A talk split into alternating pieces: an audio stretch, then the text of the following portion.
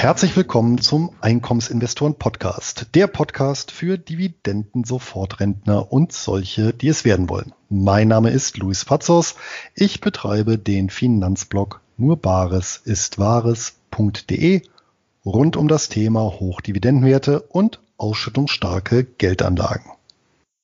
Und ich bin Anton Gnolpe. Ich betreibe den YouTube-Kanal Die wie Dividende wo ich meiner Meinung nach hochqualitative Wertpapiere vorstelle, die auch attraktive Ausstellungsrenditen aufweisen.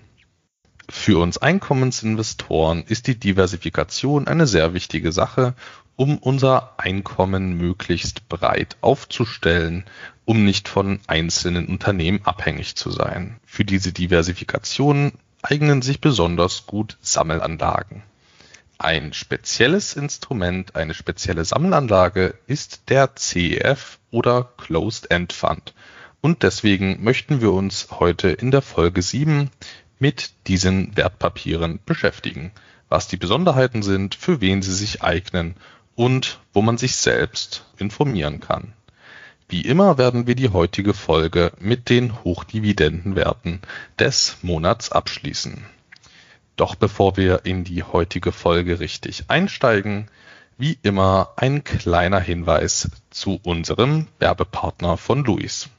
Ja, und auch diesmal mit an Bord ist CupTrader, der Online-Broker mit Sitz in Düsseldorf und ja, meine ganz persönliche Empfehlung für Einkommensinvestoren, denen der Dreiklang aus kostenlosen Depot, günstigen Handelskonditionen und Zugang zu allen wichtigen Weltbörsen wichtig ist. Denn CupTrader bietet allen Kunden durch die Anbindung an Interactive Brokers, eines der weltweit größten Brokerhäuser, die Möglichkeit, über eine Million Wertpapiere an mehr als 120 Börsenplätzen zu handeln. Selbst Nischentitel wie Preferred Shares oder Split Trusts lassen sich über die Wertpapiersuche finden und ordern. Ein weiterer Pluspunkt sind die äußerst niedrigen Gebühren. Da werden wir heute auch nochmal drauf eingehen, insbesondere vor allem für den Handel an den für Einkommensinvestoren interessanten Börsen in Australien, Kanada und den USA. So kostet eine Kleinorder an der New York Stock Exchange gerade einmal ein Cent pro Wertpapier beziehungsweise mindestens zwei US-Dollar. Kosten für die Verbuchung von Dividenden fallen ebenso wenig an wie laufende Depotgebühren.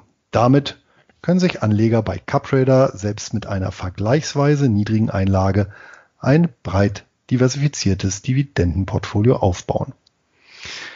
Aufgrund des Preis-Leistungs-Verhältnisses bin ich selbst im Jahr 2017 Kunde von CupTrader geworden und nach wie vor mit dem Service und den zahlreichen Report-Funktionen sehr zufrieden. Und seit die komplett überarbeitete Nutzeroberfläche Anfang dieses Jahres an den Start gegangen ist, punktet CapTrader auch in Sachen Bedienkomfort.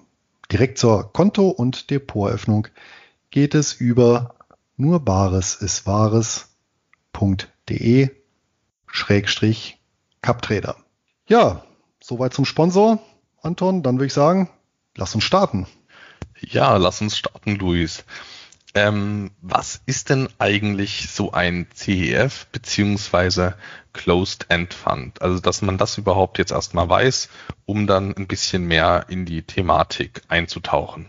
Naja, da steckt ja schon der Fonds im Name und da stellt sich ja erstmal die Frage, was ist denn überhaupt ein Fonds? Und Anton, was glaubst du denn, wann ist denn der erste ja, Fonds, der wirklich heute, heutigen Fonds auch weitgehend entspricht, aufgelegt worden? Naja, ich nehme an, da das Konzept ja durchaus sehr sinnvoll ist, breit gestreut anzulegen, am Ende mit einem Instrument das Risiko sehr zu streuen, dass das schon einige Jahrzehnte auf jeden Fall alt ist. Ich könnte mir vorstellen, äh, vielleicht sogar schon im 18. Jahrhundert. Ja, tatsächlich müssen wir oder können wir in der Geschichte mehrere hundert Jahre zurückgehen, konkret ins Jahr 1774, ja, also exakt 200 Jahre vor meiner Geburt. Da wurde der erste Publikumsfonds aufgelegt und zwar erstaunlicherweise ähm, aus heutiger Sicht in Holland, also in den Niederlande. Ähm, wenn man überlegt, dass Amsterdam über viele Jahre der Finanzplatz Nummer eins der Welt war, ist das wiederum nicht so erstaunlich.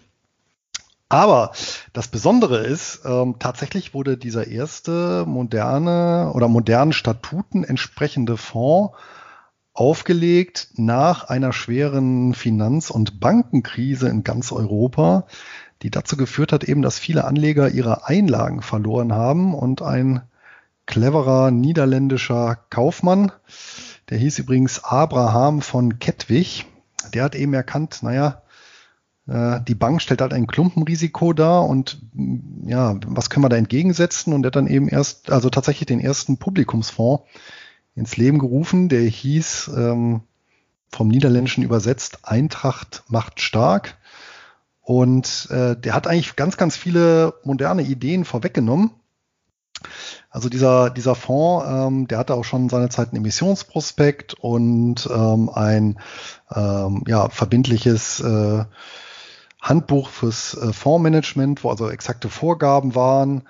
Ja, es musste zum Beispiel breit gestreut werden und also das, grenzte schon fast an, an ein Gerd-Komma-Depot, ja, so ein Stück weit.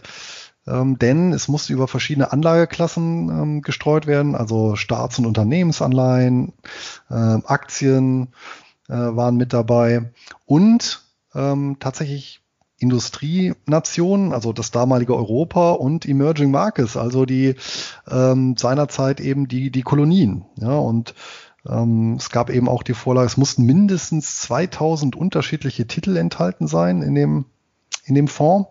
Und ähm, es gab auch seinerzeit schon eine, ähm, einen Ausgabeaufschlag, der war mal mit 0,5 Prozent relativ bescheiden. Und ähm, es gab eine kleine Verwaltungsgebühr von 0,2 Prozent. Also das war schon wieder fast ETF verdächtig. Ähm, ja, und der wurde emittiert 1974. Es gab eine Fixdividende von 4 Prozent. Ja, richtete sich also schon da, seinerzeit gezielt an Einkommensinvestoren. Und der wurde dann tatsächlich 1924, also nach 50 Jahren, liquidiert. Also liquidiert, da wurde tatsächlich eben der Fonds aufgelöst, aber ordnungsgemäß auch. Jetzt ähm, ausgegeben wurde er übrigens zu 500 Gulden im Jahr 1774. Das entspricht nach heutiger Kaufkraft etwa 10.000 Euro. Und 50 Jahre später gab es eben 561 Gulden. Ja, das war damals noch alles Goldstandard. Ja, also sogar leicht deflationär, nicht inflationär. Und ähm, allerdings zwischenzeitlich ist der Kurs auch, also im Zeitalter der napoleonischen Kriege, die ja da seinerzeit waren, auf ein Minimum von 125 Gulden gefallen. Also auch da mussten die Leute starke Nerven mitbringen. Ja, und neben der Fixdividende von 4% gab es noch eine nette Gewinnbeteiligung. Na, Anton, da kennen wir doch ja eigentlich viele Sachen wieder, oder? Ja, da kennen wir tatsächlich viele Sachen wieder. Ähm, war das denn ein geschlossener Fonds, also quasi CEF, oder wurden da laufend neue Anteile emittiert wie bei den klassischen deutschen Investmentfonds? Die Frage kann ich dir tatsächlich nicht beantworten. Das habe ich jetzt nicht rausgefunden. Also auf jeden Fall ließ er sich äh, laufend handeln. Ähm, ob die, also ich vermute mal fast, dass tatsächlich auch Anteile ausgegeben wurden, neue bei entsprechender Nachfrage und ähm, das somit eingenommene Geld dann auch neu investiert wurde. Ja. Also wichtig ist, es gab auf jeden Fall eine Börsennotiz. Ich konnte den wirklich äh, laufend handeln. Ja, und da sind wir ja schon ja, recht nah dran an den heutigen Fonds. Ja, die Besonderheit bei den CEFs ist ja, wie der Name schon sagt, ähm, dass da tatsächlich keine neuen Anteile ausgegeben werden, und man eben sein Geld auch nicht vom Fonds wiederbekommen, wiederbekommt, wenn man es möchte. Also wenn man da aussteigen möchte, kann man das nur ganz klassisch an der Börse. Vielleicht noch in Abgrenzung, äh, ist ein wichtiger Punkt. Wenn wir den Begriff übersetzen, Closed End Fund, ja, also geschlossener Fonds, dann leuchten natürlich bei den meisten hierzulande die Alarmglocken. Weil natürlich jetzt geschlossene Fonds zu Recht nicht den allerbesten Ruf hier genießen, weil das Geld eben blockiert ist und man da nicht drankommt. Ähm, wir reden aber hier von den Closed-End Funds, die in den USA aufgelegt werden. Das ist dort auch ein fest definierter Rechtsbegriff und darunter fallen eben ganz reguläre Investmentfonds, die jedoch im Gegensatz zu den hierzulande bekannten Investmentfonds nicht über den Emittenten gehandelt werden. Ja, also da kann ich nicht zur Fondsgesellschaft hingehen und meinen Anteil zurückgeben oder kaufen, sondern die ganz regulär wie eine Aktie gehandelt werden. Ja, also das heißt, die ja, die Fonds werden so konstruiert, dass in einer Zeichnungsphase eben Kapital eingeworben wird von der Fondsgesellschaft, die diesen Closed-End Fund emittieren möchte. Und wenn das Kapital eben eingeworben ist, wird das investiert äh, und auf diesen Vermögensstock werden dann eben Anteile ausgegeben und die werden dann eben an der Börse notiert und dort gehandelt. Und zusätzliche Anteile werden eben nicht über die Gesellschaft ausgegeben. Also im Prinzip kann man sich das wirklich vorstellen wie eine Vermögens- oder vermögensverwaltende Aktiengesellschaft. Ja, und so werden die auch tatsächlich einkategorisiert.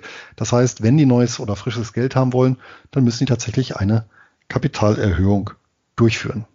Ja, das hast du jetzt eigentlich schon mal schön zusammengefasst. Aber worin unterscheiden die sich denn eigentlich ähm, von den sehr gut bekannten ETFs? Also ich denke, die meisten wenn Sie breit streuen möchten, greifen da auf irgendwelche Dividenden oder Anleihen-ETFs zurück. Ähm, wo liegen denn da die Unterschiede und möglicherweise auch Chancen und Risiken bei den CEFs? Ja, der Hauptunterschied ist halt der, dass ein ETF ein passives Anlageinstrument ist. Das heißt, der ETF bildet typischerweise einen Aktien- oder Anleihenindex nach, eben beispielsweise den DAX oder den S&P 500, also den größten oder bedeutendsten US-amerikanischen Aktienindex. Es gibt natürlich auch ganz exotische Indizes. Das heißt aber, das Fondsmanagement gibt es in dem Sinne eigentlich gar nicht bei einem ETF, sondern beim Exchange Traded Fund wird einfach dieser Index repliziert, wie man sagt, also nachgebildet. Ja, das geht vollkommen automatisiert über einen Computer. Ähm, typischerweise in bestimmten Intervallen wird das Ganze äh, dann auch ähm, aktualisiert. Entsprechend dem Index natürlich. Ja, ist ja auch so, der, der, der DAX wird ja beispielsweise auch zu bestimmten Intervallen aktualisiert. Jetzt ist ja auch vor einiger Zeit, ich glaube, ThyssenKrupp ist ja rausgeflogen. Ja, das muss natürlich dann auch so ein ETF dann auch entsprechend abbilden. Das heißt, ich bin komplett passiv aufgestellt, ein Closed-End Fund wiederum, ich hatte es ja gesagt, das ist ja wie eine, wie eine börsennotierte ähm, Vermögensverwaltung, ja, ähm, der ist halt aktiv gemanagt. Das heißt, hier hat das Management die Zügel in der Hand und kann eben selber im Rahmen natürlich des, der, der, der zulässigen ähm, Grenzen, die eben von den Fondsstatuten vorgegeben sind, ähm, investieren. Ja, das heißt, äh, es gibt ja auch im Emissionsprospekt wird das auch schon äh, festgehalten, äh, in was der Fonds investieren darf, in was eben nicht, mh, hm, was eben die Hauptmärkte sind, was vielleicht als Beimischung erlaubt ist, in welchen prozentuellen Anteilen. Aber innerhalb der Grenzen kann das Fondsmanagement eben frei entscheiden. Ja, und ich denke mal, ein, ein wichtiger Punkt ist halt hier, den, den, der schließt sich, glaube ich, direkt, dass natürlich ein ETF deutlich günstiger ist bzw. sein kann als ein Closed-End Fund. Äh, wie immer gibt es Ausnahmen, die die Regel bestätigen. Ja, das hast du jetzt schon mal ähm, eigentlich gut aufgezeigt, was hier die großen Unterschiede sind. Ähm, ich denke, ein wesentlicher ist eben auch, dass diese CEFs ähm, die Möglichkeit haben, auch Fremdkapital einzusetzen, was eben ein normaler ETF nicht kann. Und daraus ergeben sich dann eben nochmal zusätzliche Chancen und Risiken. Natürlich in guten Zeiten wird wahrscheinlich der passive ETF outperformed bei einem ähnlichen Portfolio. aber in schlechten Zeiten kann das natürlich dann auch sehr volatil werden, das Ganze. Und im schlimmsten Fall kann man hier auch schneller seinen gesamten Einsatz verlieren. Also selbst wenn die ganzen Werte im CEF nicht auf Null fallen, kann man hier seinen kompletten Einsatz durch den Kredithebel verlieren. Wir hatten das ja schon in der BDC-Folge besprochen. Also am Ende, eine BDC ist ja am Ende so ein CEF und da gibt es ja einen Deckel für die Verschuldung, ähm, was die Risiken dann natürlich ein bisschen begrenzt, aber ich denke, das ist wichtig, dass man das weiß. Und ähm, du hast ja gerade eben auch schon eine ganz wichtige Sache angesprochen. Natürlich, man hat hier aktive Manager und die kosten selbstverständlich was. Wenn das Experten sind für ihren Bereich, kann man das natürlich nachvollziehen. Aber welche Bereiche kann man denn deiner Meinung nach sinnvoll mit CEFs abdecken und wo nutzt du die selbst? Also ich äh, denke mir halt so, äh, so einen großen weltweiten Anleihenindex, den kann ich auch kostengünstig und einfach mit einem ETF abbilden oder so ein Standard-Dividendenaktien. Äh, Standard-Dividendenaktien kann ich vielleicht auch besser mit einem ETF abbilden. Also wie, wie handhabst du das und ähm, wo setzt du denn die CEFs ein? Ja, also ich habe ja ich, ich ziehe jetzt einfach mal mein Offensivdepot als Beispiel äh, heran. Da habe ich ja zwölf Titel, die alle ein aktienähnliches Profil haben, also was die Schwankungsbreite und das, das Rendite-Risikoprofil angeht.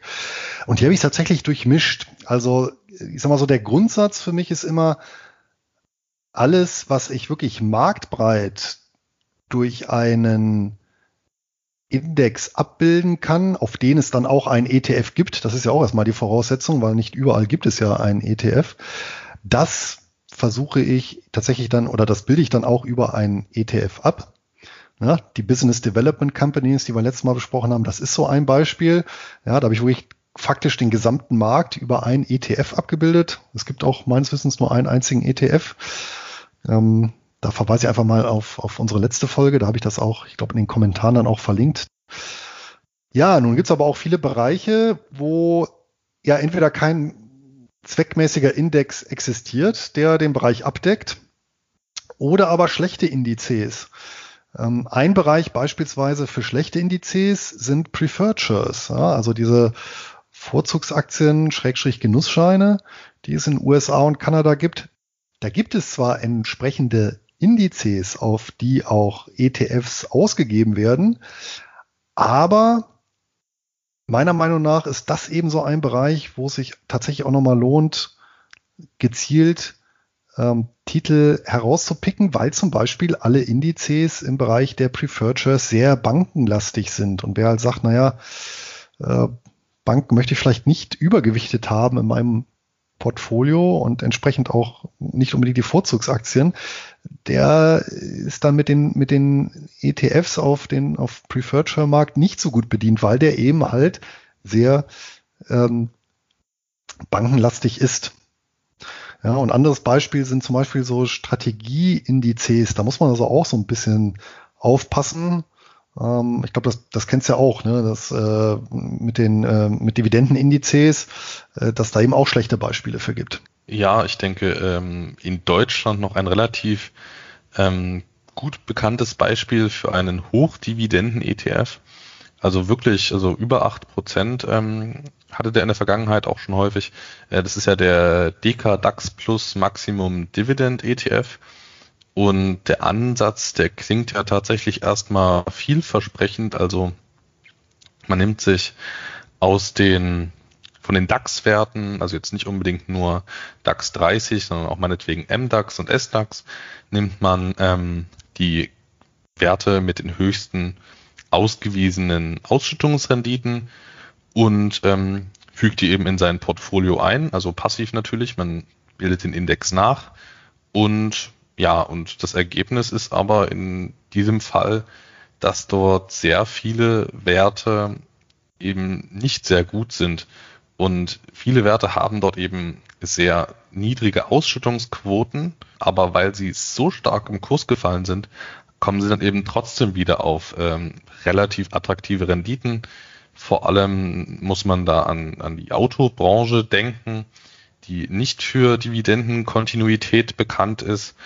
Und ähm, auf der anderen Seite haben wir aber sehr viele hochqualitative ähm, Dividendenzahler in Deutschland, äh, zum Beispiel die BASF, die Münchner Rück oder die Allianz, die ein sehr solides äh, Geschäft am Ende machen, die hohe, also beziehungsweise höhere Ausschüttungsquoten haben, die sie auch gut bedienen können. Und ähm, daran sieht man eben, man hat eben so ein paar Werte, die können sich das leisten und ein paar Werte, die fallen einfach nur stark im Kurs. Und ähm, das Ergebnis ist dann eben so eine ETF-Performance und ein Closed-End-Fund mit aktivem Management, der würde sich ja jetzt nicht ähm, so typisch wie, also ist ja so ein typischer Anfängerfehler, man nimmt die Werte mit der höchsten ausgewiesenen Rendite. Das würde natürlich ein kluger Fondsmanager nicht machen, sondern der würde natürlich schon analysieren, wie sicher sind die äh, Cashflows, also sicher in Anführungszeichen natürlich, aber wie wahrscheinlich ist das, dass da noch in Zukunft die Dividenden fließen? Und das kann ja ein ETF am Ende gar nicht. Und ähm, deswegen denke ich, kann man so Standard-Dividendenaktien ähm, tatsächlich entweder sehr gut mit äh, Einzelwerten abbilden oder dann eben mit Closed-End-Funds. Ja, man muss natürlich noch einen Punkt dazu sagen, das erzähle ich auch immer wieder bei den Seminaren, dass äh, die Dividende wesentlich träger reagiert als der Kurs. Ja, ist ja auch ganz logisch. Ja, Umsätze, Gewinne und dementsprechend auch äh, Zahlungsströme ähm, entwickeln sich ja nicht so volatil, also nicht so schwankungsanfällig wie jetzt die Kurse an der Börse. Ja, oftmals habe ich langlaufende oder länger laufende Verträge, ja, und ähm, ja, schlechte Nachrichten, die sich vielleicht irgendwann am Horizont abzeichnen, schlagen sich halt sehr schnell im Kurs nieder. Aber bis dann die Dividende folgt, kann es teilweise, äh, zumal es ja auch eine langfristige Liquiditätsplanung gibt bei den Unternehmen, kann das sich schon mal eine Weile hinziehen. Und dann habe ich eben das Problem bei diesen Dividendenindizes, dass meinetwegen, die berechnen ja, oder die ziehen dann zur Berechnung der Dividendenrendite die letzt ge gezahlte Dividende, ziehen die ja heran. Ja, und äh, das ist dann meinetwegen die vom Vorjahr, die noch hoch war, weil dort auch noch im Rahmen der Finanzplanung die entsprechenden Mittel da waren und ausgeschüttet wurden. Mittlerweile ist dann meinetwegen der Kurs aber stark abgesackt. Ja, dadurch ist dann die Dividendenrendite optisch sehr hoch. Ja, allerdings äh, ja, wird die dann im Laufe der Zeit dann auch irgendwann fallen. Und sofern das Unternehmen dann es nicht schafft, ja, eine, oder eine Umkehr schafft, dann ähm, ja, es letztendlich ein in Anführungsstrichen schlechter Titel äh, und äh, schlägt sich dann eben negativ auf den Index und äh, damit gegebenenfalls auch den ETF nach. Ne? Und diesen Effekt sollte man natürlich auch nicht außer Acht lassen. Das gilt übrigens gerade dann bei Jahreszahlern. Ja, also die Periode von einem Jahr ist ja schon sehr, sehr lang. Und wenn ich ein Unternehmen habe, was wirklich nur einmal im Jahr ausschüttet, meinetwegen immer im Juli, bis zum nächsten Juli kann sich so viel tun. Und wenn dann eben im März des Folgejahres der Kurs eben gerade sehr weit unten ist, ähm, sieht das vielleicht attraktiv aus als Investitionsmöglichkeit, aber dass die im, im, im Juli, also sprich die paar Monate später dann dieselbe Dividende wie im Vorjahr gezahlt wird, äh, das ist erstmal dann eine ganz andere Frage. Ne? Ja, ich nutze ehrlich gesagt auch sehr gerne ähm, die CEFs, wenn ich sie, ähm, wenn ich den Bereich nicht mit ETFs abdecken kann, beziehungsweise auch nicht sinnvoll mit Einzelwerten. Also ich denke da vor allem an Small Caps aus den Vereinigten Staaten oder auch asiatische Werte oder auch die MLPs. Ähm, das sind so Bereiche, die decke ich sehr gerne mit einem Closed-End-Fund ab, wo ich sage, ähm, das Management kennt sich dort auf jeden Fall besser aus als ich. Und bevor ich jetzt anfange, irgendwelche asiatischen Unternehmen da auseinanderzunehmen, äh, bezahle ich da lieber 1,2 Prozent jährliche Gebühr und ähm, die kümmern sich dann am Ende drum. Und äh, für so einen Bereich gibt's dann eben einfach keinen sinnvollen Index, äh, geschweige denn ETF. Und ähm, bei MLPs ist das natürlich eine Sache, das hat äh, große steuerliche Vorteile, die als ähm, in Form eines CEFs zu halten. Ja, man muss natürlich auch dazu sagen, äh, bei manchen Instrumenten, da gibt es ja auch keine Möglichkeit, Stichwort MIFID 2, wenn ich jetzt nicht gerade bei einem Schweizer oder US-Broker bin, äh, bestimmte ETFs zu kaufen. Das heißt, äh, dann muss ich auf CFs ausweichen teilweise, wenn ich eben eine Sammelanlage mir ins Depot legen will, um ein bestimmtes Segment abzubilden. Ne? Also das muss man auch nochmal dazu sagen. Ja, genau. Ähm, worauf sollte man denn deiner Meinung nach achten, wenn man sich jetzt einen CEF ins Portfolio legen will oder wenn man jetzt zum Beispiel einfach mal auf einer der zahlreichen Seiten im Internet stöbert, da was Interessantes mit hoher ausgewiesener Rendite findet. Ähm, worauf schaust du denn genau, um das Ganze mal so ein bisschen zu überprüfen? Ja, also ich suche ja nicht gezielt erstmal nach einem Closed-End-Fund, sondern ich muss mir ja erst immer Gedanken machen, nachdem ich mir über meine Ziele und äh, auch darüber klar geworden bin, dass ich eben einkommensorientiert vorgehen möchte, dann muss ich ja erstmal meine ja, Portfolioaufteilung ins Visier nehmen. Das heißt, was für Instrumente, was für Anlageklassen in welche möchte ich da investieren und womit kann und äh, möchte ich die dann abdecken.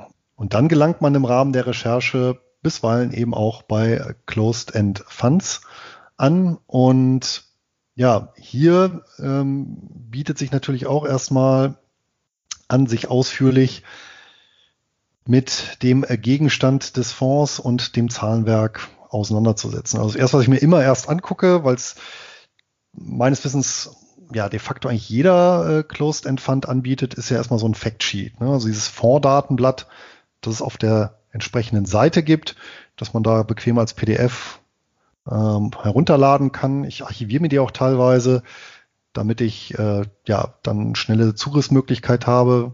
Ja, wenn ich die so verschlagwortet und kategorisiert habe, dann ähm, habe ich dann ein sehr gutes Orientierungssystem. Und den lese ich mir mal durch, weil da wirklich ein Großteil der Datenzahlen, Fakten, die man benötigt, da schon draufsteht. Ja, eine Sache, ähm, wo ich immer ganz genau hinschaue, ist ja tatsächlich, wie setzen sich denn eigentlich die Ausschüttungen zusammen? Also wie werden die Ausschüttungen gespeist? Und ähm, das ist deshalb so wichtig, weil eben viele Closed-End-Funds auffällig hohe ausgewiesene Renditen haben. Also da gibt es durchaus Werte, die 15% ausschütten. Und äh, dann ist es nämlich eben trügerisch zu denken, ja, der schüttet ganz viel aus und ähm, dann kaufe ich den jetzt. Weil ähm, es gibt ja verschiedene äh, Komponenten, wie sich so eine Ausschüttung zusammensetzen kann.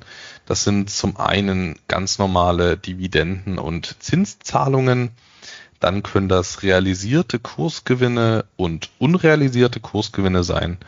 Und dann kann es eben auch der Return of Capital sein, also eine Kapitalrückzahlung an die Investoren. Und das Ding ist bei ähm, Closed-End Funds mit hohen ausgewiesenen Renditen ähm, ist eben nicht immer, aber häufig ähm, wird einfach nur Investoren, werden Investorengelder zurückgezahlt da muss man auf jeden Fall drauf achten, weil man, äh, das ist ja am Ende nicht das Ziel, dass man irgendwo sein Geld reinsteckt und man kriegt ähm, das dann zurückgezahlt. Dass es aber dennoch gemacht wird, hat aber einfach den Grund, dass eben ähm, die Zielgruppen, also irgendwelche Rentner oder Pensionskassen, die äh, sind eben auf Zahlungen angewiesen und denen ist eben im Hier und Jetzt auch mal egal, wie die Ausschüttung gespeist wird. Die wollen halt ähm, das Cash sehen.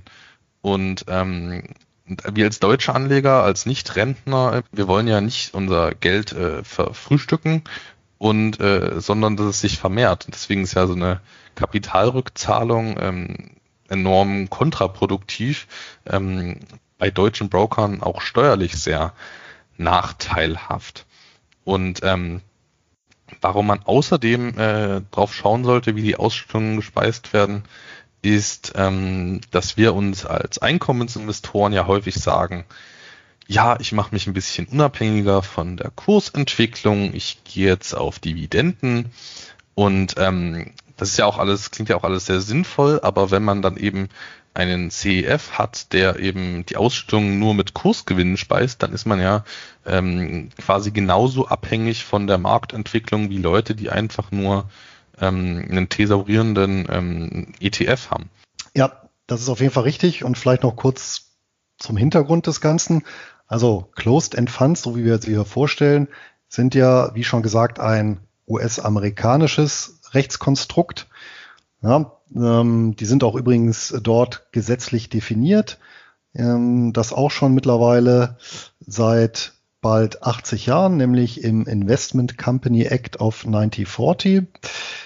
Und dass äh, diese Aufsplittung der verschiedenen Ausschüttungsbestandteile, äh, die gehen wiederum ebenfalls äh, zurück auf das US-amerikanische Steuerrecht die müssen auch unterschiedlich oder die müssen auch in dieser Struktur ausgewiesen werden, ja, nämlich äh, Dividenden, Zinsen, Kursgewinne, Return of Capital, weil jede dieser Komponenten anders in den USA besteuert wird.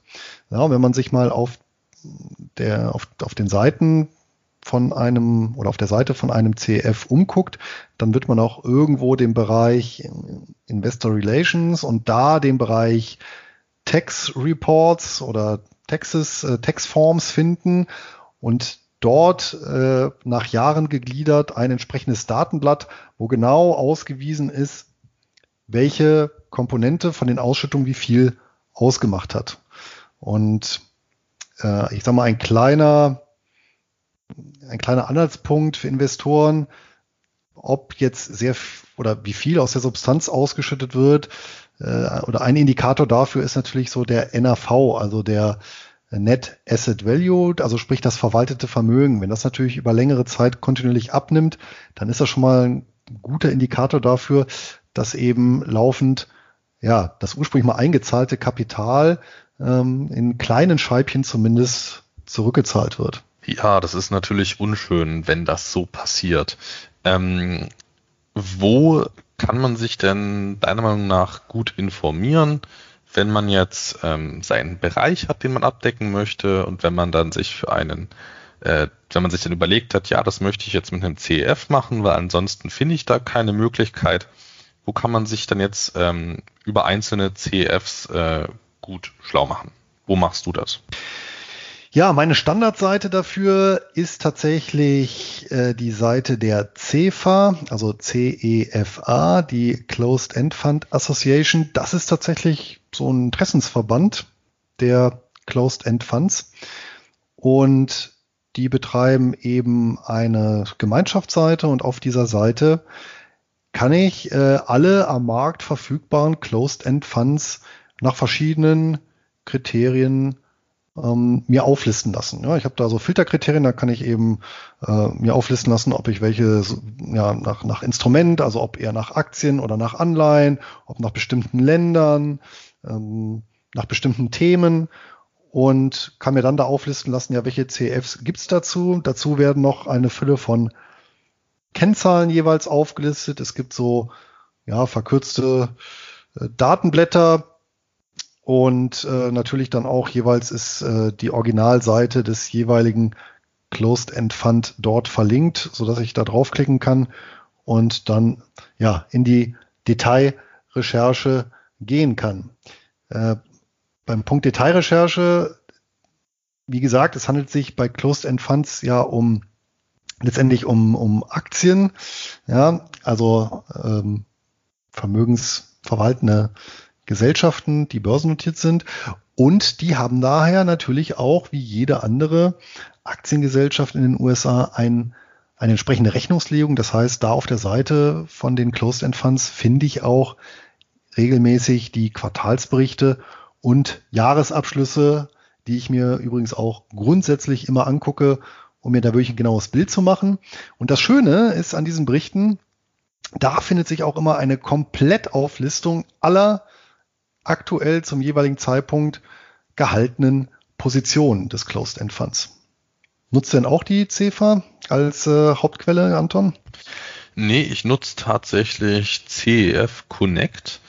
Das ist eine Seite, die wird von Nuveen quasi betrieben. Also Nuveen ist ein, auch ein CEF-Anbieter, aber der hat, denke ich, einen sehr ähnlichen Datensatz wie deine Seite. Also es ist allgemein aufgebaut ähm, wie ein Screener und also ich kann einen CEF meiner Wahl suchen und wenn ich mir den dann ausgesucht habe, kann ich mir dort äh, sehr viele Sachen anzeigen lassen. Ich kann mir seit Auflage die Kursentwicklung und im gleichen Chart auch die NAV-Entwicklung ansehen. Das ist interessant, um zu gucken, ob im historischen Vergleich gerade der Discount oder Premium, also wie das im historischen Vergleich gerade ist. Und natürlich kann ich auch sehen, ob eben aus der Substanz gezahlt wird. Also es ist ein Indiz, wenn der NRV dauerhaft gen Süden zeigt.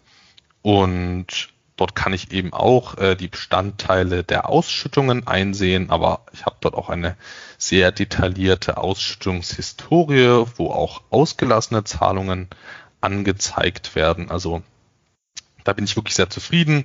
Auch die Top-Positionen und Länder werden dort ähm, aufgelistet, ebenso wie die Fondkosten, die natürlich nie vernachlässigt werden sollten, weil selbst das beste Management und die besten Werte, die performen eben langfristig schlecht, wenn man zwei oder mehr Prozent an Kosten hat. Ja, ein wichtiger Punkt, Anton, du hast es vorhin angesprochen, den wir auch noch äh, erwähnen müssen, ist das Thema Verschuldung, denn Closed-End Funds dürfen Fremdkapital aufnehmen, um ihre Investition zu hebeln. Was heißt das?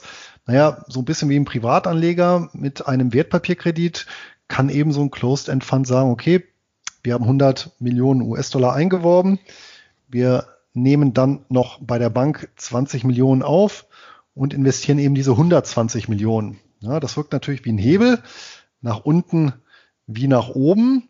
Nun ist allerdings so, dass dieser Hebel stark begrenzt wurde. Weiß denn auch warum, Anton? Ich nehme an, dass einige Closed-End-Funds es in der Vergangenheit etwas übertrieben haben und äh, da vielleicht einige ihr Geld verloren haben. Ja, korrekt. Also die beziehungsweise nicht Closed-End Funds. Der Closed-End Fund ist selber wiederum, ich hatte ja gesagt, äh, der ist ja definiert im Investment Company Act of 1940, also einem US-Bundesgesetz, das im Jahr 1940 erlassen wurde. Und das wiederum war eine Reaktion tatsächlich auf die Weltwirtschaftskrise, die äh, in den, ja, insbesondere 30er Jahren eben dazu geführt hat, dass sehr viele Fonds tatsächlich pleite gegangen sind. Und zwar äh, von den 750 Aktienfonds, die im Jahr 1929 noch existiert haben, sind über die Hälfte durch Pleiten und Auflösungen vom Markt verschwunden. Und das lag tatsächlich seinerzeit daran, ja, die goldenen 20er Jahre, wo dann mit reichlich Fremdkapital, also Krediten, die Fonds gefüttert wurden um die scheinbar sicheren äh, Kursanstiege auch äh, mitzunehmen, beziehungsweise nochmal zu hebeln. Ja, das hat natürlich dann dazu geführt, als die Kurse nach unten drehten, dass viele Fonds eben dann eben in Schieflage gegangen sind. Und als Reaktion darauf wurde dann eben genau dieser, dieses Gesetz erlassen. Und das schreibt vor, dass bei dem Einsatz von Fremdkapital die Closed-End Funds ähm, pro US-Dollar Kredit drei US-Dollar Vermögenswerte in der Hinterhand äh, haben müssen, also quasi, dass dieses Fremdkapital äh, dreifach gedeckt ist durch entsprechende Vermögenswerte im Fonds. Wird diese Grenze unterschritten, dann ist das Management auch verpflichtet, Sofortmaßnahmen zu ergreifen, unter anderem beispielsweise Streichung der Dividende. Das war zum Beispiel in der Finanzkrise dann tatsächlich in dem einen oder anderen Fall so. Ja, aber in Summe waren die Auswirkungen der Finanzkrise dann eben nicht so stark, weil es eben dieses Limit gab. Ja, und äh, Anton, wie es ja schon vorhin auch richtig gesprochen hast, die Business Development Company, die wir besprochen haben, die ist tatsächlich auch rechtlich als Closed End Fund klassifiziert, beziehungsweise als eine Sonderform des Closed-End Funds. Ja, da gilt nochmal ein gesondertes Recht. Ja, und ähm, neben den Closed-End Funds kennt dieses Gesetz eben auch die Mutual Funds und die Exchange Traded Funds. Ja, also Mutual Funds, das sind die äh, vergleichbaren Fonds, die wir hier in Deutschland auch als offene Investmentfonds kennen, ja, die eben über die Kapitalanlagegesellschaft gehandelt werden, ja, ausgegeben und zurückgenommen werden und eben die bekannten Exchange Traded Funds. Ja, Luis. Gut, ich denke, wir haben das jetzt erstmal ähm, erläutert, was den CEF ausmacht und wo man sich informieren kann. Wenn man sich jetzt äh, sagt, ich habe hier einen guten Fonds, der hat eine schöne Rendite, die Ausschüttungen sind gut gedeckt von den Erträgen, dann äh, ist natürlich auch eine wichtige Sache, dass man das Ganze äh, wirtschaftlich handeln kann, beziehungsweise überhaupt handeln kann. Ähm, hier in Deutschland gibt es ja diverse Broker, die den Handel von CEFs gar nicht zulassen, obwohl die ja äh, MIFI 2 konform sind, weil sie ja im Prinzip eine Aktie sind. Und ähm, und die, die eben den Handel mit CEFs zulassen, die sind dann eben auch schnell sehr teuer mit über 30 Euro teilweise. Ähm, was ist da denn äh, deine Empfehlung, wenn man da wirtschaftlich sinnvoll, vielleicht auch schon bei kleineren Summen investieren will? Ja, die Empfehlung ist relativ eindeutig und das praktiziere ich ja selber auch. Die kaufe ich tatsächlich über CupTrader, weil die Konditionen halt, also erstens, weil ich tatsächlich alle Closed-End Funds dort handeln kann, ohne Einschränkungen. Ja, ähm, und zum Zweiten, weil es halt, weil die, die US-Orders halt super günstig sind. Das heißt, ja, äh, dort bekomme ich zu deutlich geringeren Kosten als bei den meisten oder ich glaube sogar bei allen deutschen Brokern die Closed-End Funds gehandelt. Und ja, vor allem finde ich dir auch alle ich glaube, wenn man bei den wirklichen deutschen Brokern bleiben möchte, dann ist die Comdirect eine ja, solide Adresse. Ich glaube, da orderst du die ja auch, oder? Ja, da war ich ähm, bisher bei der Comdirect. Ähm, habe ich auch eigentlich mich ganz gut eindecken können mit so Standard-Hochdividendenwerten. Aber ähm, mit CEFs oder anderen ähm, etwas exotischeren Titeln, ähm, die man eben über ausländische Börsen nur handeln kann, da ist man, da kommt man einfach nicht um Cup Trader herum. Und ich auch sag, ich sage auch immer, wenn mich jemand fragt, ähm, also er möchte jetzt so in den Bereich einsteigen, Einkommensinvestitionen, dann sage ich, nee, fang nicht erst an mit so einer halben Nummer, ähm, dann geh lieber gleich zu Cup Trader. Also die sind eben nicht nur von diesen rein technischen Sachen sehr vorteilhaft, sondern auch äh, persönlich natürlich, die sind, ähm, die kennen sich eben auch äh, deutlich besser aus als mit äh, als bei Standardbrokern, die eben auch eine viel größere äh, Masse an Menschen, an Kunden betreuen müssen. Das ist ja auch ganz verständlich, ähm, dass sie dann nicht jedes Detail ähm, einmal erklären können, aber das ist mir eben nur aufgefallen, dass eben ähm, auch bei steuerlichen Fragen oder bei äh, speziellen Instrumenten, dass man da eben bei Fragen gut aufgehoben ist und ähm, die sich auch mal für einen schlau machen. Aber neben den technischen und persönlichen ähm, servicetechnischen Vorteilen äh, gibt's auch äh, steuerliche Vorteile. Es hat jetzt aber nichts irgendwie mit äh, Tricks oder so zu tun, sondern ähm, bei CupTrader äh, funktioniert eben vieles so, wie es sein sollte. Ähm, so eben auch beim Return of Capital. Ähm, ich rede jetzt aber nicht äh, vom, vom destruktiven, von schlechten, vom schlechten Return of Capital, also wenn ein CEF äh, mehr ausschüttet, als er verdient hat, sondern beispielsweise bei den MLPs. Bei denen ist das einfach ähm, grundsätzlich so, dass ein großer Teil oder fast alles der Ausschüttung Return of Capital sind. Und ähm, wenn ich das eben über einen Closed-End Fund mit CupTrader kaufe, dann muss ich eben im Prinzip keine Steuern dafür zahlen. Die Quellensteuer kriegt man zurückerstattet und ähm, man muss den Return of Capital nicht in der Steuererklärung angeben, weil es eben offiziell eine Kapitalrückzahlung ist.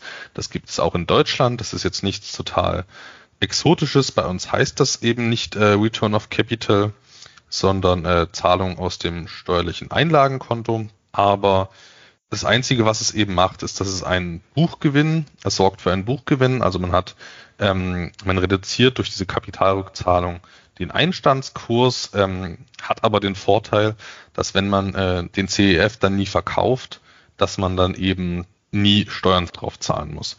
Ähm, das ist jetzt natürlich aber keine steuerliche Beratung und äh, man muss immer äh, im Einzelfall nachschauen, wie sich die Auszahlungen äh, zusammensetzen. Deswegen auf jeden Fall dann im Jahresabschluss prüfen beim CEF, wie haben sich die Ausschüttungen zusammengesetzt. Und wenn eben alles äh, Return of Capital war, bei MLPs zum Beispiel, dann muss man das Ganze natürlich nicht versteuern. Ähm, das nur mal so, dass man da ein bisschen aufpasst. Ähm, bei Standardbrokern in Deutschland, da muss man auf alles Steuern zahlen, auch auf Kapitalrückzahlungen, also auch auf destruktiven Return of Capital muss man da Steuern zahlen. Und ähm, das ist sehr negativ und äh, langfristig führt meiner Meinung nach nichts um Cup Trader vorbei. Ja, Luis, da haben wir es doch jetzt erstmal im Wesentlichen. Oder möchtest du noch was ergänzen?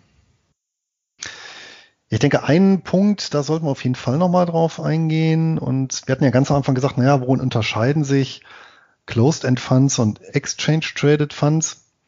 Ähm, beim Exchange Traded Fund ist es ja so, da gibt es Market Maker, ja, das sind also Banken und Broker, die im Auftrag des Emittenten dafür sorgen, durch ihre eigenen Kauf- und Verkaufsaufträge, dass tatsächlich der Kurs des ETF auch möglichst nah am Kurs des Index notiert. Ja, weil theoretisch müsste das ja nicht der Fall sein, je nach Angebot und Nachfragekonstellation. Ja, ähm, könnte der ja durchaus abweichen. Ja, wenn meinetwegen besonders viele Halter des ETF diesen ähm, ja, zu niedrigen Preisen verkaufen wollen, weil sie dringend Geld brauchen, dann könnte theoretisch der Kurs absacken unter ein Niveau, äh, der dann oder auf ein Niveau, das äh, welches dann nicht mehr den Index reflektiert. Und damit genau das nicht passiert, ja, gibt es diese Market Maker, die dann eben zum Beispiel bei solchen Verkäufen dann schnell als Gegenpart einspringen und die nötige Liquidität bereitstellen, damit eben der Index und der Kurs des ETFs möglichst harmonisch im Gleichklang laufen. So, und die Closed-End Funds haben diesen Market Maker nicht. Also beim Closed-End Fund bemisst sich ja, der Preis pro Anteil am Closed-End Fund ausschließlich an Angebot und Nachfrage. Ja. Das heißt, wir haben Situationen, in denen das verwaltete Vermögen des Closed-End Fund höher oder niedriger ist ja, als der entsprechende Börsenwert. Ja, ich hatte jetzt vorhin gesagt, dass das verwaltete Vermögen bezeichnet man auch als Net Asset Value, NAV oder zu Deutsch Netto Inventarwert. Das ist halt ja, die Summe der Anlagen des Closed-End Fund ja, plus Bargeld, ja, was auf dem Konto liegt, abzüglich der Schulden, ja, also wirklich das Nettovermögen. Und man kann ja jederzeit dann nachrechnen, okay, wie ist denn der aktuelle Börsenwert? Ne? Also die umlaufenden Anteile multipliziert mit dem Preis pro Anteil. Und wenn man das mal macht, dann wird man halt sehr, sehr häufig feststellen, das ist auch die Regel, dass diese Preise auseinanderfallen. Ja, und notiert der Preis pro Anteil unter dem NAV, dann spricht man eben auch von einem Disagio und notiert dieser oberhalb des NAV, spricht man von einem Agio. Ja. Das heißt, wenn der Closed-End Fund mit Disagio notiert, dann kaufe ich letztendlich den Dollar für weniger als einen Dollar. Ja, also wenn beispielsweise der Closed-End Fund Preis äh, 5% unterhalb des verwalteten Vermögens des Closed-End Fund notiert, dann lege ich 95 Cent auf den Tisch und erwerbe damit Vermögenswerte im Gegenwert von einem Dollar. Und diese Konstellation ist gar nicht mal so selten. Es gibt da eine Statistik und äh, über viele Jahre und im Schnitt äh, ist tatsächlich ein Disagio von 4,5 Prozent bei US-amerikanischen Closed-End Funds zu beobachten. Liegt natürlich auch daran, dass eben der Closed-End Fund ja, ähm, Kosten verursacht. Ähm, Man findet diesen Effekt aber auch außerhalb von, von Fonds, beispielsweise, ähm, wer noch früher die großen Industriekonglomerate, äh, Börsennotierte kennt, ja, da gab es sogenannte Konglomeratsabschläge. Das heißt, da wurde auch immer die, die, die Summe der Einzelteile war höher bewertet als äh, das Gesamte. Ja, da gab es dann eben so einen Konglomeratsabschlag. Ähm, das heißt, es wurde nicht äh, das auf den Tisch gelegt oder die Käufer waren in der Regel nicht bereit, das zu bezahlen, was äh, ja die Summe aller Vermögenswerte waren. Ja, weil es eben Management gab, weil man ja auch kein Durchgriffsrecht hat, um beispielsweise direkt von dieser Preisdifferenz zu profitieren und weil man natürlich immer das Risiko hat, dass die Vermögenswerte, äh, die dort verwaltet werden, eventuell äh, nicht liquidiert werden können. Das kann ja auch noch passieren. Und in Summe führt das eben dazu, dass tendenziell die Close-End Funds mit einem Disagio gehandelt werden. Ja, das kann natürlich sehr interessante Einstiegschancen bieten und die Rendite im Prinzip auch risikolos hebeln. Ähm, ich warne dann bloß davor, ähm, zu kaufen, weil der Abschlag besonders hoch ist. Also bis, also in der normalen Marktphase bei nicht sehr volatilen Märkten, dann kann man so bis zehn Prozent, äh, finde ich, gibt es da noch sehr gute Werte, die immer, immer noch mit zehn Prozent Abschlag ähm, gehandelt werden in der normalen Marktphase mehr als 10 Prozent finde ich dann schon auffällig. Und da sollte man auf jeden Fall äh, nachschauen, woran das liegt. Das ähm, kann an hohen Performance-Vergütungen zum Beispiel liegen, aber auch allgemeinen Missvertrauen äh, gegenüber dem Management oder eben auch ähm, kontinuierliche Substanzzahlungen. Ähm, also es kann ein Warnzeichen sein, ein hohes Disagio. Mit dem deutlichen Agio würde ich aber auch äh, im Prinzip nicht einsteigen, weil man dann am Ende keine Risiko, keine faire Risikoprämie mehr hat. Naja, aber gerade, sag ich mal, Marktsituationen, die nicht alltäglich sind, die laden dann ein Stück weit auch ein zum Einstieg. Ich gebe jetzt einfach mal ein Gegenbeispiel.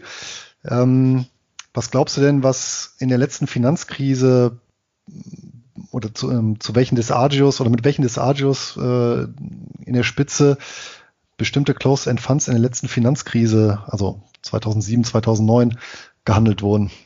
Naja, da, da hast du natürlich völlig recht. Deswegen habe ich ja auch gesagt, in normalen Marktphasen, ähm, in eher nicht normalen Marktphasen, ähm, wo es dann Panik gibt und man auch Angst hat, alles zu verlieren, auch eventuell durch den Kredithebel, ähm, da können dann durchaus äh, starke Disagios entstehen, die aber nicht äh, von irgendwas Schlechtem, von irgendwas Schlechtem kommen.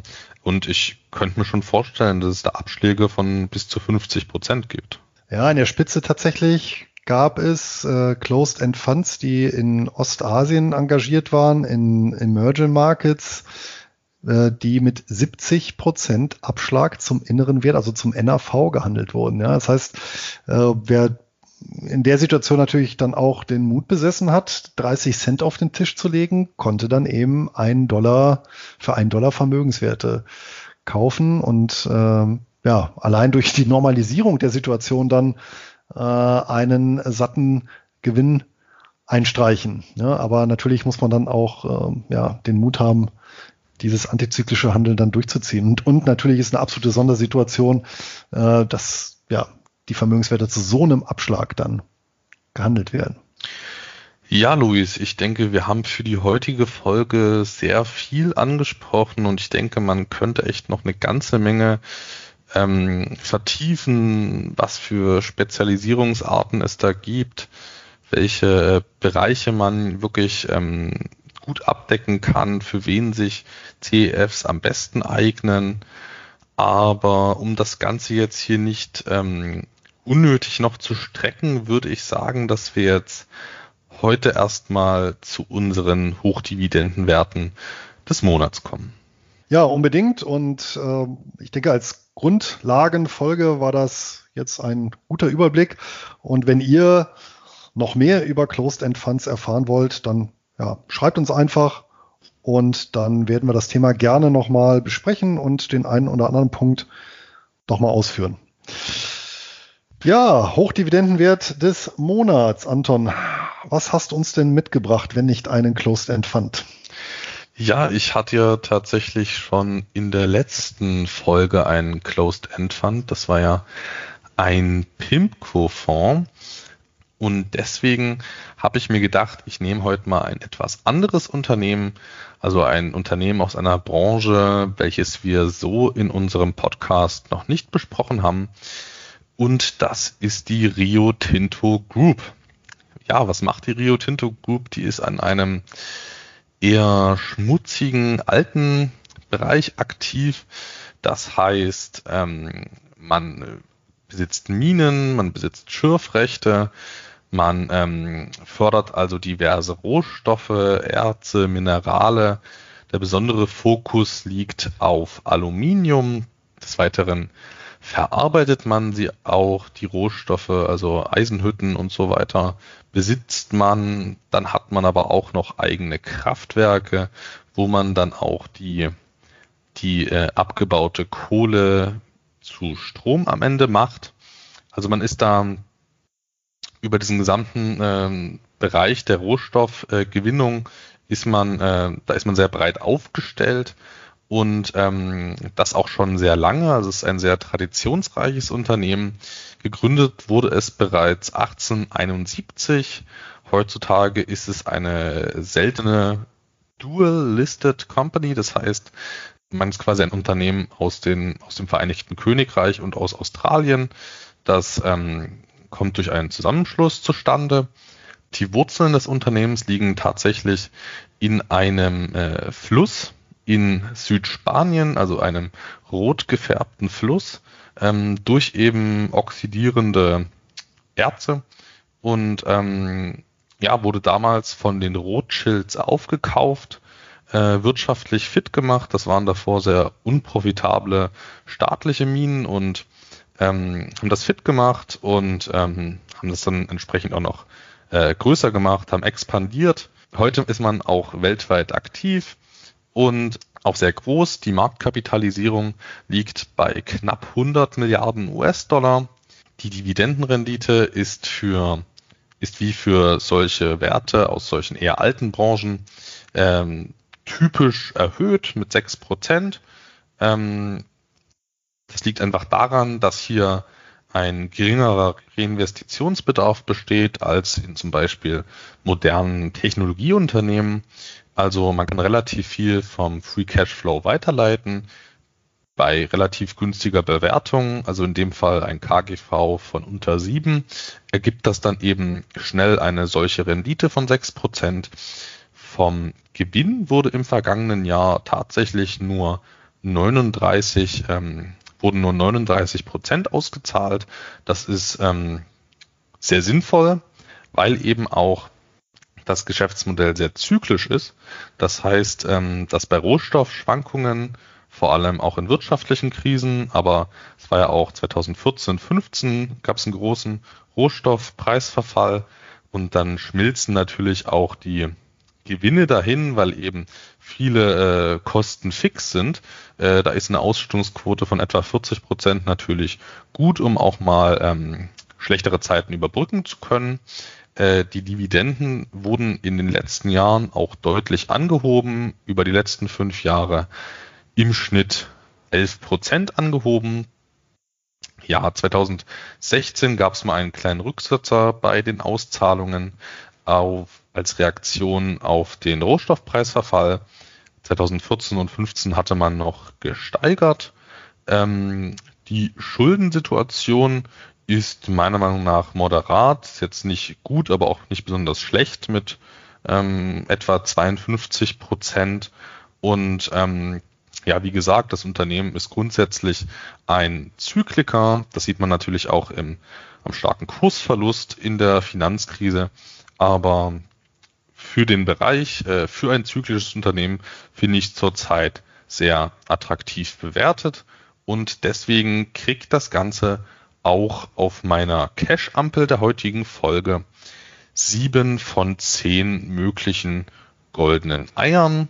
Das Unternehmen ist natürlich ähm, sehr günstig über CupTrader handelbar. wie die meisten Hochdividendenwerte. Ja, sehr schön. Mal ein Rohstoffunternehmen finde ich ja persönlich auch sehr interessant. Ähm, ich habe heute einen klassischen Closed-End Fund herangezogen und zwar einen, den ich selber schon lange im Depot im Bestand habe. Den habe ich auch schon mal auf meinem Blog besprochen. Allerdings ist das eine Weile her. Und zwar ist das der Reeves Utility Income Fund. Ja, der Closed End Fund wurde im Jahr 2004 gegründet und investiert im Schwerpunkt in Infrastrukturanlagen beziehungsweise Infrastrukturbetreiber. Also ja, Energieinfrastruktur, Telekommunikationsunternehmen, aber auch Verkehrsinfrastruktur wie Flughäfen, ähm, Straßen, Brücken etc. Das Fondsmanagement investiert weltweit, wobei die Top-Länder sind halt USA, Kanada und Großbritannien. Insgesamt hält der Fonds deutlich über 50 Positionen und ja, verfügt aktuell über einen Börsenwert von 1,8 Milliarden US-Dollar. Aktuell wird er mit einem ganz leichten Disagio gehandelt von etwa einem Prozent und in der Größenordnung bewegt sich auch die Gesamtkostenquote, also schon etwas teurer als ein Exchange Traded Fund, aber für einen aktiv gemanagten Fonds ist das schon in Ordnung. Ja, Dividendenrendite aktuell 6%, wobei im letzten Jahr tatsächlich alles, was eingenommen wurde, auch ausgeschüttet wurde. Also die Ausstellungsquote lag bei 99,9 Prozent. Ähm, beeindruckend sind zwei Punkte. Zum einen die Steigerungsrate der Dividende, die über 5 Prozent lag innerhalb der letzten fünf Jahre pro Jahr. Das ist schon mal sehr beachtlich. Und noch beachtlicher finde ich, dass seit 2004, also seit der Fonds tatsächlich emittiert wurde und börsennotiert ist, die Dividende nie ausgesetzt oder gekürzt wurde. Ja, also es ging stetig bergauf, selbst in der Finanzkrise. Ja, und das ist natürlich schon ein ausgewiesenes Qualitätskriterium. Apropos Finanzkrise, da habe ich mich dann selber ein bisschen erschrocken, weil ich dachte, naja, eigentlich so Infrastruktur, ja, braucht man ja immer. Ja, da verzichtet man ja auf Energie, verzichtet man ja genauso wenig wie auf Telekommunikation und nur in bescheidenen Umfang. Äh, tatsächlich äh, ist der Fonds aber ähm, seinerzeit auf dem Tiefpunkt ähm, notierte er 70 Prozent ähm, mit 70 Prozent Verlust zum Vorkrisenhoch, also deutlich äh, stärker abgestürzt als der äh, Durchschnittsmarkt mit 50 Prozent.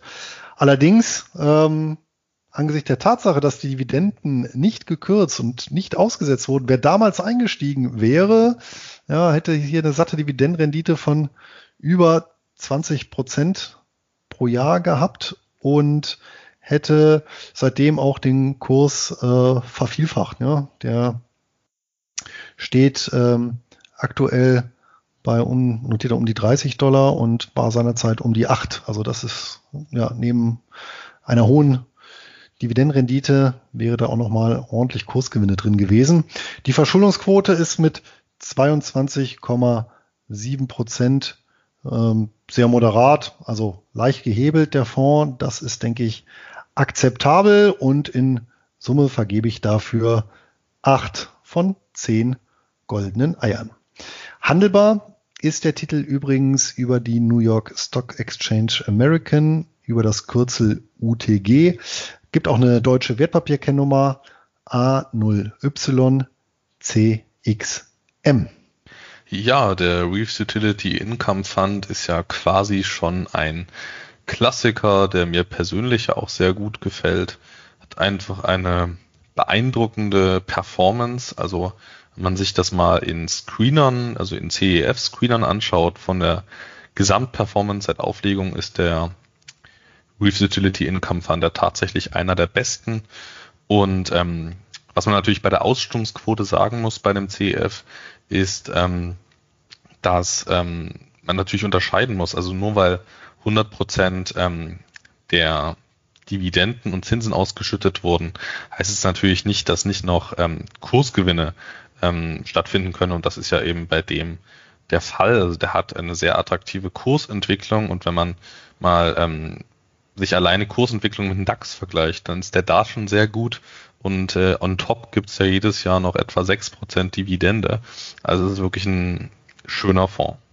Ja, wobei natürlich muss man sagen, 2018 hat auch er etwas im Kurs federn lassen müssen. Ja, das zweite Halbjahr war ja wenig erquicklich, aber ja, da versüßen einem die Dividenden und vor allem die Dividendenzuverlässigkeit ein wenig äh, den Kursrückgang. Ich glaube auch, ähm, wenn ich mich nicht täusche, so Infrastruktur ist tatsächlich auch so ein Bereich, wo ähm, ich jetzt keinen, also spontan jetzt keinen einkommensorientierten ETF kenne, der den Sektor abgibt, äh, abdeckt, oder? Nee, kenne ich ja jetzt ehrlich gesagt auch nicht, weil es ist ja sehr facettenreich. Also ähm, Infrastruktur, das ist Wasser, das ist Energie, das ist Telekommunikation. Ähm, ich denke, das ist eben auch ein Bereich, den man sehr gut so abdecken kann. Ja. Ja, Anton, genug geredet für heute. Machen wir den Deckel drauf. Hä? Ja. Ja, und wie immer gilt, der Handel mit Wertpapieren ist mit Verlustrisiken bis hin zum Totalausfall verbunden und wir beide übernehmen keine Haftung für Schäden, die aus der Nutzung oder eben Nichtnutzung der angebotenen Informationen resultieren. Und ja, zudem sind unsere Aussagen keine Anlageempfehlung im Sinne des Wertpapierhandelsgesetzes, sondern lediglich Antons und meine persönlichen Meinungsäußerungen. Und wir haben Reefs Utility Income Fund gesehen. Ja, bin ich selber auch als Investor aktiv und in den Fonds investiert. Ich weiß nicht, Anton, wie ist das bei dir? Hast du Rio Tinto? Ähm, ich habe es nicht als Einzelwert, äh, aber ich bin mir sehr sicher, dass ich es in einer Sammelanlage enthalten habe. Ja, und somit besteht natürlich die Möglichkeit, dass wir Wertpapiere erwähnen, die wir zu handeln beabsichtigen oder die sich in unserem Besitz befinden und die Interessenskonflikte können wir daher nicht ganz ausschließen, auch wenn wir relativ wenig Einfluss auf die Kurse dieser Giganten haben. Und wenn ihr jetzt noch Fragen, Sorgen, Nöte und Verbesserungsvorschläge habt, dann schreibt uns unter der Podcast-Folge oder schreibt uns eine E-Mail an Einkommensinvestoren at nurbaresistwahres.de. Und wenn du keine Folge mehr verpassen möchtest, kannst du den Einkommensinvestoren Podcast auch direkt abonnieren oder auf einem unserer zahlreichen Kanäle verfolgen. Das war's für heute. Auf bald. Eine ertragreiche Zeit. Euer Luis. Auch ich verabschiede mich für die heutige Folge und alle, die die Apple Podcast App nutzen, die lassen uns bitte eine Bewertung da, eine ernst gemeinte, auch gerne mit konstruktiver Kritik. Ansonsten wünsche ich natürlich viel Spaß beim Dividendenvereinnahmen und ein glückliches Händchen beim Investieren. Ja, und wer Luis und mich mal persönlich treffen möchte, der kann das am 9. November beim Finanzbarcamp der Comdirect in Hamburg. Weitere Informationen, auch zur Anmeldung, finden sich selbstverständlich im Netz. Bis bald, euer Anton von Devi Dividende.